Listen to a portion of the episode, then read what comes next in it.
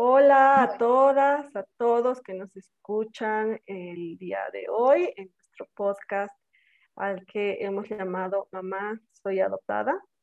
Eh, después de unas semanitas de, un pequeño descanso, eh, estamos retomando nuestras, nuestras charlas y nuestras tertulias sobre, sobre adopción desde la mirada de, de las hijas, de los hijos por adopción y en este día para mí es muy lindo contar con la presencia y con la participación eh, un poco a distancia de Clara. Ella se va a presentar en un momento más, pero eh, Clara es una persona especial también para mí. Eh, no nos conocemos personalmente, solamente virtualmente.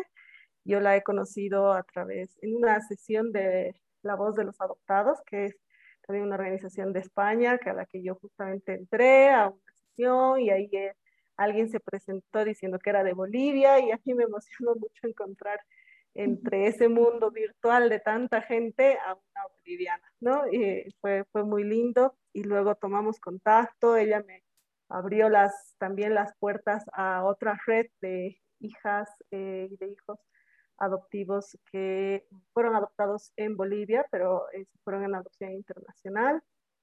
Hemos tenido el chance de, de, de, conversar en algún momento, intercambiar rápido algunas partes de nuestras vivencias.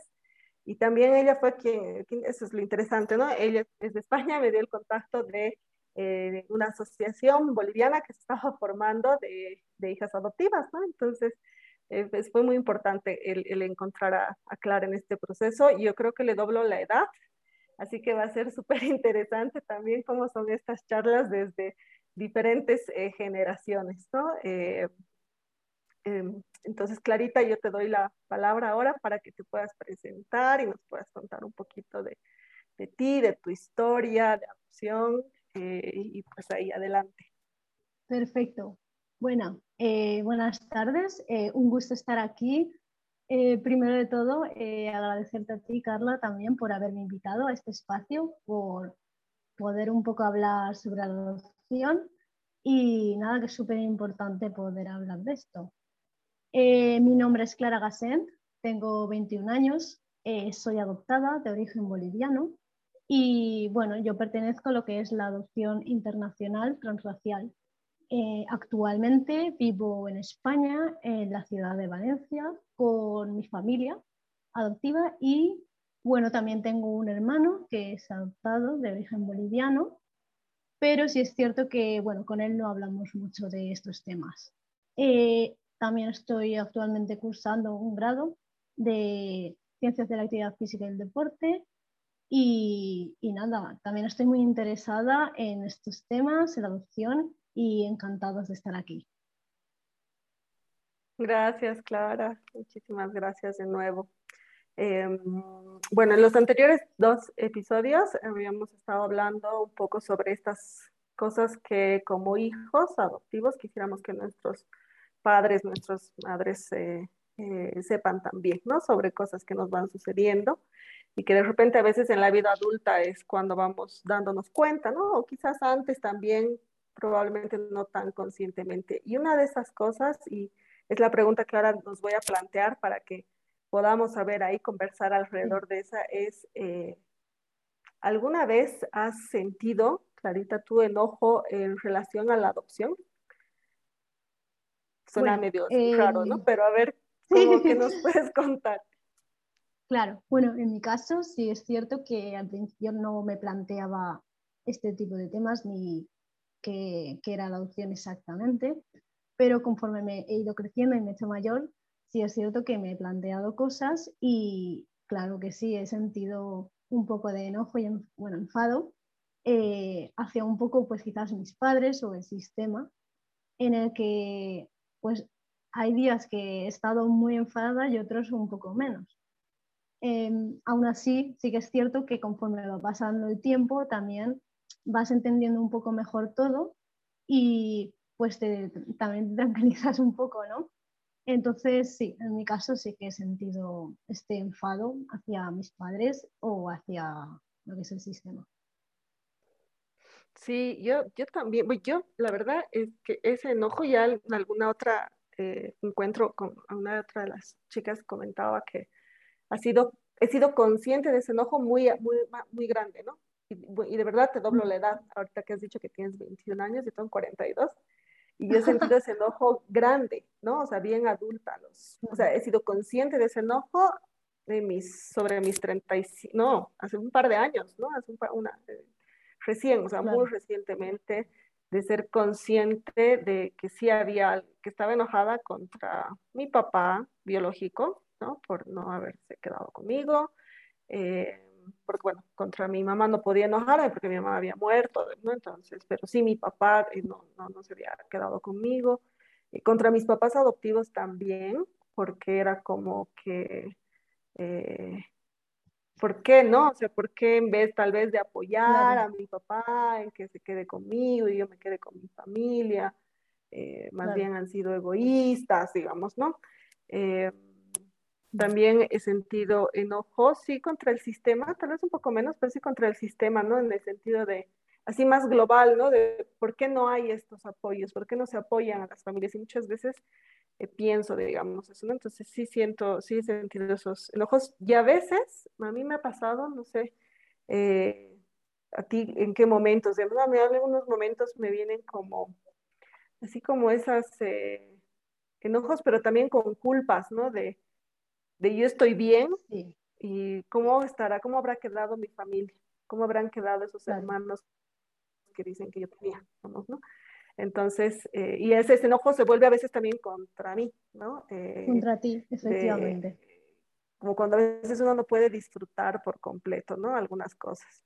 Em, sí. ¿Tú estos sentimientos de enojo los has sentido en algún momento específico? Sí, bueno, yo primero, sí es cierto, ahora que estoy recordando, em, sentí mucho enfado cuando un poco más pequeña, pero sobre todo hacia mi madre biológica porque no entendía de pequeña eh, totalmente, ¿no? ¿Por qué había pasado esto? O sea, por qué yo había tenido que salir de esa familia y por qué ahora estaban en otra. Entonces, sí es cierto que en esa parte más de pequeña estaba un poco enfadada.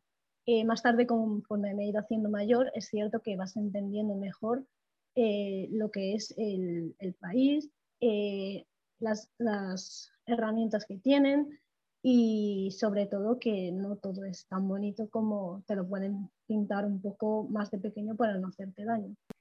Y conforme he ido creciendo, esa parte la he entendido y luego ya de más mayor, ahora con 20, 21 años, sí es cierto que me replanteé un poco todo otra vez, sobre todo el sistema, y sentía un poco que, un poco que el país, de alguna manera, no me había fallado, pero sí en cierta medida porque no había esas herramientas, ¿no? Entonces, de alguna manera, yo sí que he sentido que este país no me dio esas herramientas, entonces tuve que salir de él. Aún así es lo que sentía en hace dos años. Hoy en día es cierto que también lo he entendido y lo he procesado mejor. Eh, bueno, hay eh, nuestros procesos de adopción, además de ser diferentes, porque en el caso tuyo es internacional y en el mío es, digamos, no nacional, eh, también tú has pasado por un proceso, eh, en realidad el proceso legal que debiera hacerse, ¿no? Yo, yo soy medio, medio ilegal, pero tú sí has estado por un proceso legal, ¿no? De evacuación y demás. En algún momento, cuando tú hablas de estas herramientas que el sistema debió tener, digamos, es, eh, es un poco referido con, con, que pudieron tal vez encontrar a tu, a tu familia o pudieron trabajar con tu familia para que tú te quedes con, con ellos. Eh, ¿es, ¿es, en ese sentido que, que, que ese enojo con el eh, sistema? Claro, no, sí, que tal vez eh, o con mi familia o con otras, porque, pero bueno, en mi caso podrían haber trabajado o buscado un poco mejor, porque eso es lo que pienso yo, pero sí es cierto que era muy complicado. Y entonces, pues también quizás se puede ¿no? Al final salir del país, yo no soy tan consciente porque yo llevo aquí en España toda la vida, pero de alguna manera pierdes referentes, pierdes cultura y pierdes cosas que a veces de pequeño no eres consciente, pero una vez te haces mayor, lo eres. Entonces ahí te quedas con, con ese sentimiento de, jo, en esta parte me han fallado un poco. puedes llegar a plantearte. Sí, me parece, ¿sabes qué? Te escucho y estaba pensando, cuando pensaba en esto del sistema, ¿no? Yo, sé, yo pensaba en los apoyos que las familias debieran tener para quedarse con sus hijos, ¿no? O sea, es decir, si un, si un padre se, eh, tiene la esposa que muere y tiene otros niños, pues debería haber algo que ayude a esa persona a no tener que separarse de su familia, ¿no? Eh, pero también pensaba, eh, y a mí algo que me ha ayudado a entender, y eso un poco sería la siguiente pregunta que, que me gustaría sobre la, eh, que, que, podamos hablar alrededor de ella, es cómo hemos hecho nosotras para ir entendiendo esto, ¿no? O sea, ir procesando estos, estos enojos, ¿no? porque evidentemente yo en algún momento sentí enojo y decía, pues, ¿cómo no me van a, cómo cómo han sido egoístas también mis papás, ¿no? O sea, y, el verbalizarlo a mí me ayudaba a, primero a sentir ese enojo y sacarlo, y no, que no guardármelo, em, pero también me ayudaba em, a, a, a, entender un poco mejor, ¿no? Esto que tú decías, ¿no? A procesar algunas cuestiones. Y decía, claro, evidentemente sí, yo puedo sentir, o sea, mi enojo es... Eh, ¿Por qué, no, porque han sido egoístas y no, más bien no lo han apoyado a mi papá para que se quede conmigo? Pero también, y ahora que te escuchaba a ti, decía, este, es cierto, pues el sistema en ese momento, en mi época, que son los 80, ¿no? En el 80, eh, era muy difícil la adopción, ¿no? Eh, los, eh, primero no había el código niña, niña, adolescente que ahora hay aquí, por ejemplo, en Bolivia. había, unos, era, había unos requisitos que eran prácticamente imposibles para las parejas. Entonces, eh, claro, mi mamá, por ejemplo, alguna vez dice, ahora a mí me parece que es fácil adoptar, porque en su momento era muy, muy difícil hacerlo. ¿no? Entonces, eh, claro, evidentemente cuando no tienes, cuando el sistema no tiene esas herramientas que tú dices, ¿no? Este, eh, falla y bueno, es normal sentir ese, ese enojo, pero creo que es importante vivirlo. Y esta es la segunda pregunta, ¿no? Que te decía que para entender este, este proceso, ¿Cómo has hecho tú, Clarita? Porque además el tema de, eh, y ahí quisiera también que, que me cuentes qué piensas, ¿por qué no se habla mucho de la adopción y el enojo? ¿no? Por eso al principio te decía, no parece una pregunta medio rara, ¿no? Pero tú por qué crees que no se habla de la adopción y el, el y el enojo? Y, y, cómo ayudaría a hacerlo, a entender justamente y a procesar nosotros como, como hijas por adopción, cómo nos ayudaría? Sí, bueno, eh, primero, eh, ¿cómo un poco he hecho para procesar este, este conflicto un poco ¿no? conmigo eh, sobre este tema? Pues primero de todo, un poco hablando con, con profesionales o con tus padres si es posible, sobre cómo te sientes, porque es muy importante, y explicarles que, que, que estás enfadada o, o, que te sientes mal por, por esto que está pasando.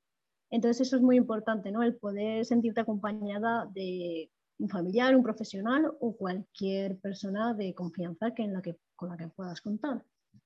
Y luego también es cierto que muchas veces eh, como que no, no hablamos de, de, esto, del enfado con nuestros padres adoptivos en este caso, porque de alguna manera tenemos un poco de miedo, ¿no? De que ellos lo han hecho con las mejores intenciones, de alguna manera, y nosotros, pues como que tenemos miedo de que ellos se sientan un poco mal, que esto se llama conflicto de lealtad, en el que no queremos hacerle daño a nuestros padres.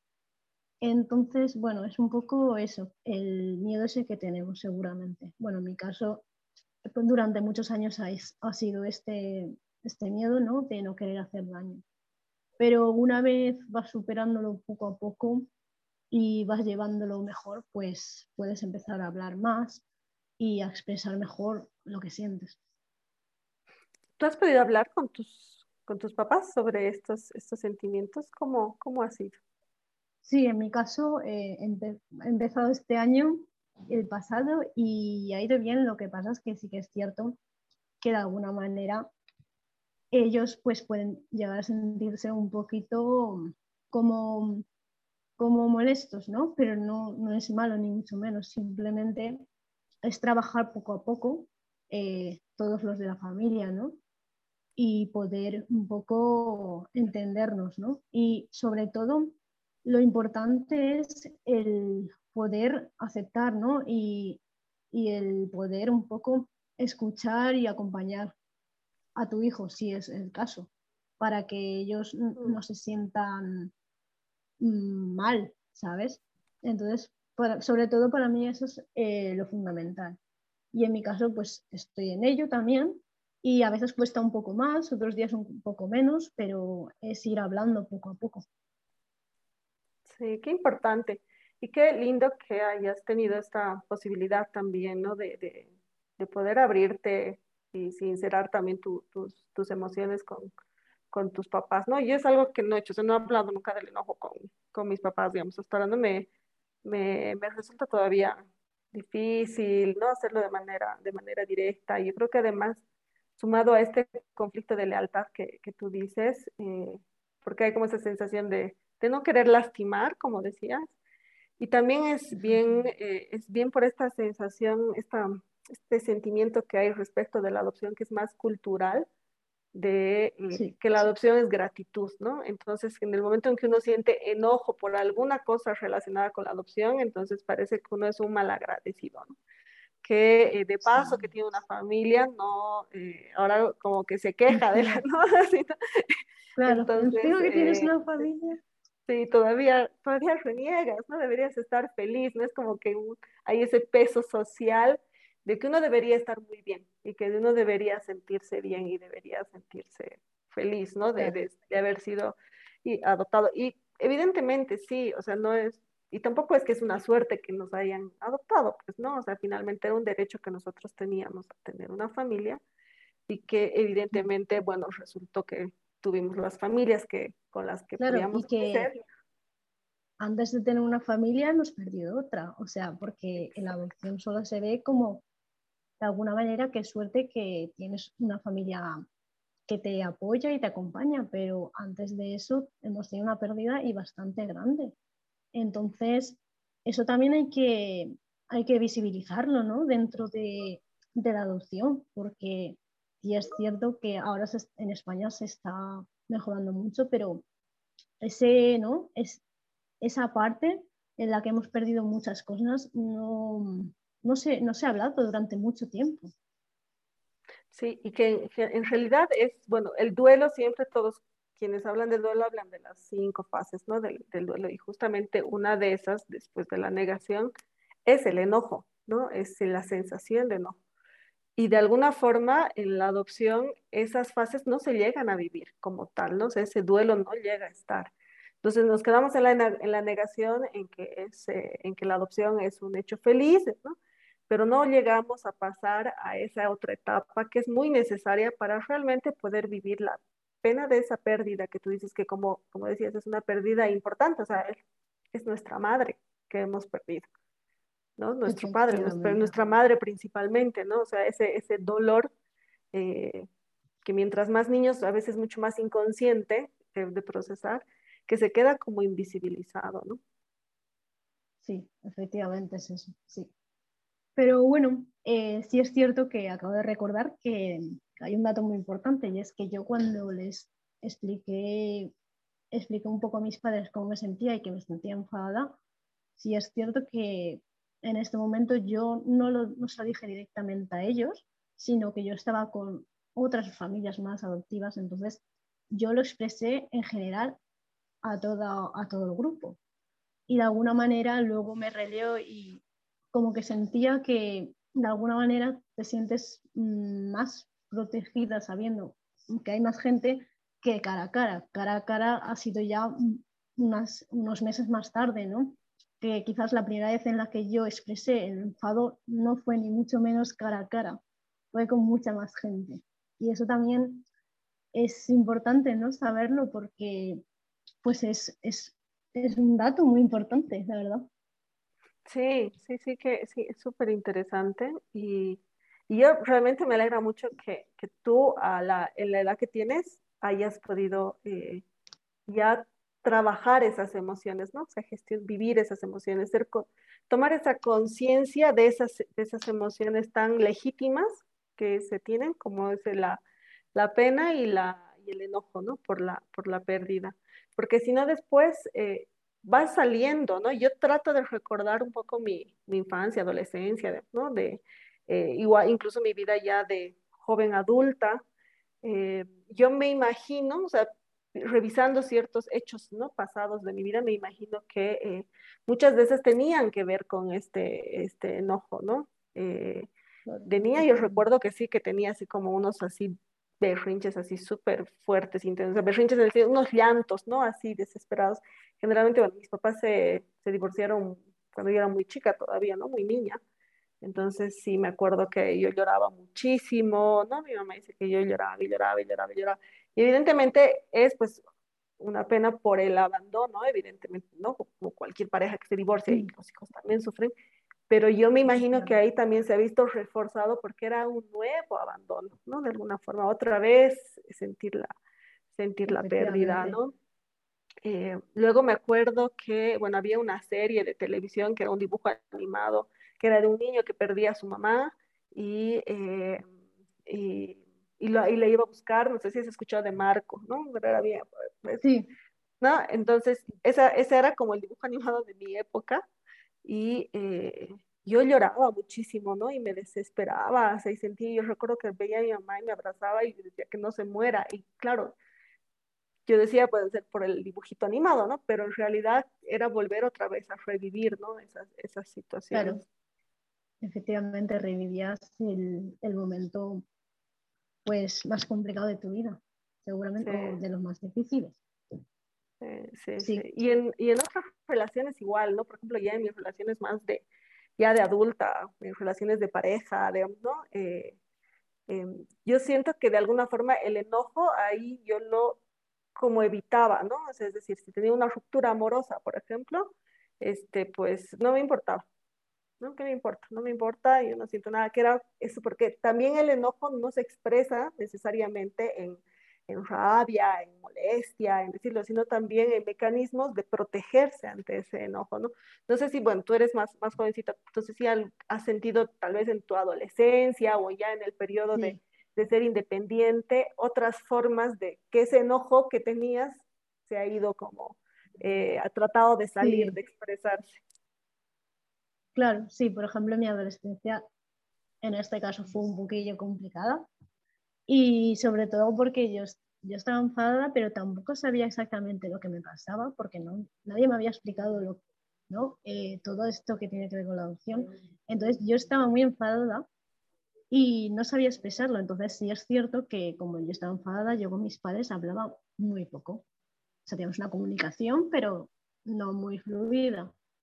Y entonces, pues sí es cierto que esta rabia a mí no me salía de forma eh, con rabietas ¿no? o con enfados, sino también un poco eh, o me autolesionaba o me enfadaba mucho con alguna amiga, cuando eran un poco tonterías, pero de alguna forma tú revivías esto. Tú no eres consciente en ese momento porque no lo eres, pero una vez te relees, unos años después, yo, yo hoy en día me releo y me doy cuenta de que era esa rabia que tenía que yo no sabía cómo expresarla. Y hay personas que la expresan enfadándose con, con otras personas o un poco, ¿no? O teniendo una actitud un poquito agresiva o no. Y otras personas que lo expresan pues, pues de la forma que os he explicado o, de otras mil maneras. Realmente no hay una forma exacta de cómo expresamos esta, este enfado o frustración.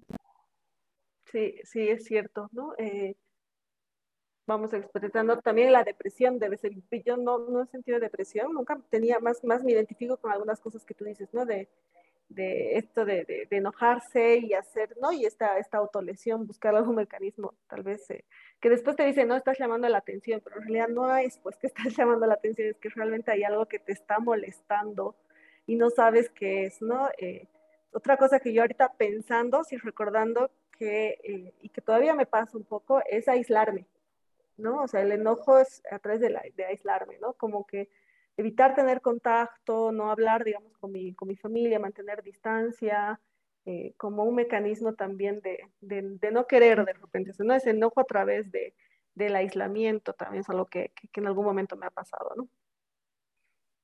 Sí, sí, sí, en mi caso, ahora que lo estás recordando, también me ha pasado a veces sobre todo, como digo, en la adolescencia, porque fue cuando pues un poco más preguntas te haces y, y más, más inestabilidad de alguna forma tienes, ¿no?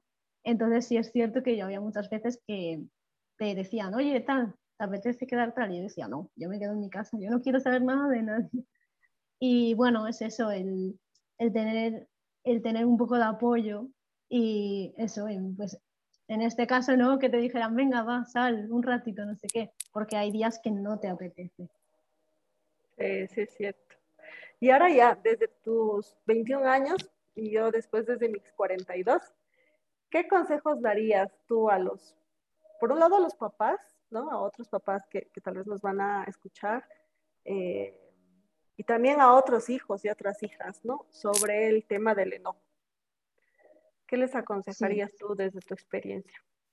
Bueno, a los padres sobre todo les aconsejaría que, que escucharan a su hijo, que validen sus sentimientos, su enfado y todo, porque es necesario, porque los, no nosotros los hijos tenemos que expresar este enfado de alguna manera y que les puedan acompañar en la medida que puedan en, en todo.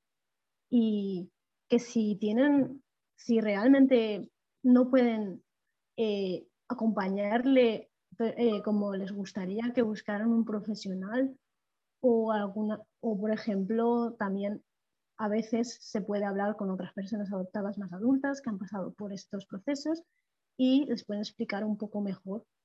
Entonces yo recomiendo eh, buscar profesionales o buscar alguna persona que haya pasado estas experiencias para que les guíen un poco, si ven que no, no es posible, en su caso, al 100% acompañarles. Y a los hijos, pues, que, que, se, de, que, que, se dejen sentir, ¿no? Que, que dejen sacar todo ese enfado que tienen porque es necesario, porque no, nosotros no venimos, ¿no? Eh, pues venimos de, de situaciones complicadas, por mucho que, que, nos haya adoptado, por ejemplo, de pequeños o de con dos, tres años. Entonces, es necesario sacar esa rabia y, dejarse también un poco acompañar, porque a veces también a nosotros nos cuesta, porque nos da también miedo o, sentimos rabia o todo eso. Sí, coincido, coincido contigo. Yo creo que es muy importante que los padres, las madres eh, por adopción eh, permitan, bueno, en general es muy importante que siempre se permita sentir las emociones, ¿no?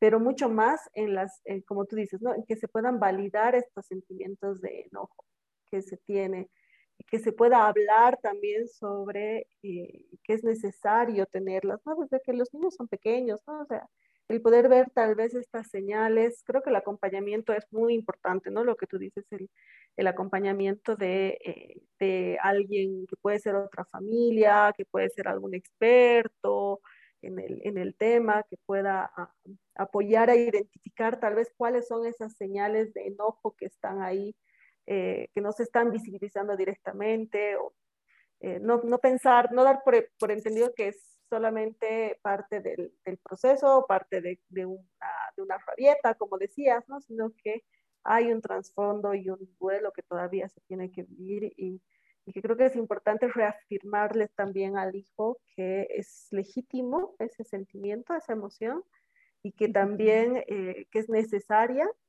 y, y, que no es culpa de él, ¿no? Porque después el ojo se vuelve contra uno de ellos, contra uno mismo.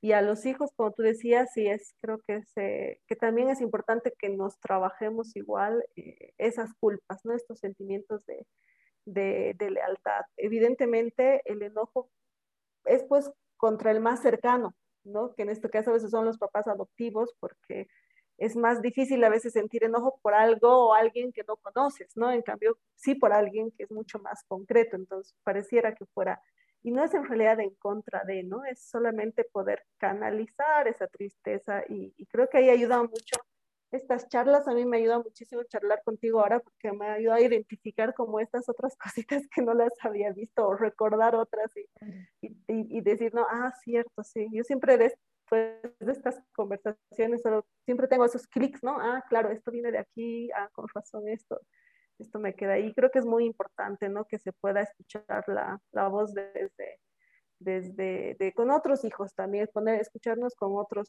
dejarnos acompañar y como tú decías, ¿no? En, tal vez no sentir esa vergüenza que a veces uno tiene porque es, es, difícil. Y por eso creo que los grupos que hay de hijos o de hijas, esos espacios que se van generando y cada vez yo veo más, eh, son muy importantes, ¿no? Porque podemos entender eh, esos sentimientos y validarlos entre nosotros y no sentirnos tampoco solas y solos en lo que sentimos, ¿no? Claro, efectivamente, sí.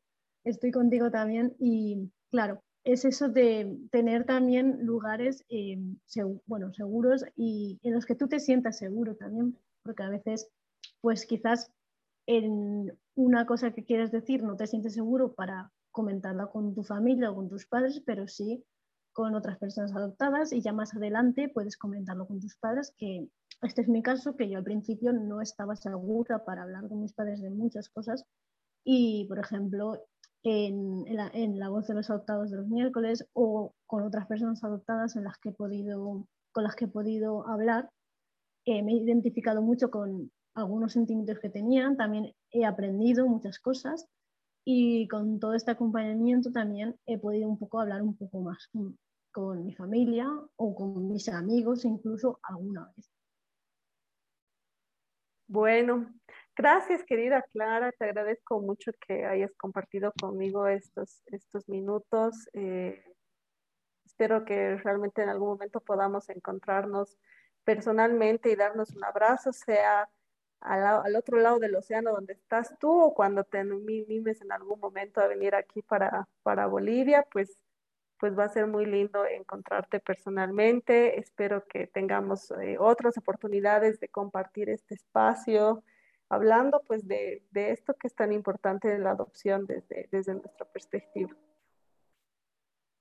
Sí, bueno, muchas gracias a ti también por esta invitación y estoy muy contenta de poder eh, compartir contigo estas vivencias y, y nada, cualquier cosa, pues vamos hablando también. Listo, muchísimas gracias. Eh, y bueno, gracias a todas y todos los que nos han escuchado en este, en este episodio. Vamos a eh, eh, estar igual, la, yo creo que una semana más también con otra de estas tertulias, hablando más sobre adopción desde la mirada de los hijos en este podcast al que le hemos llamado Mamá, soy adoptada.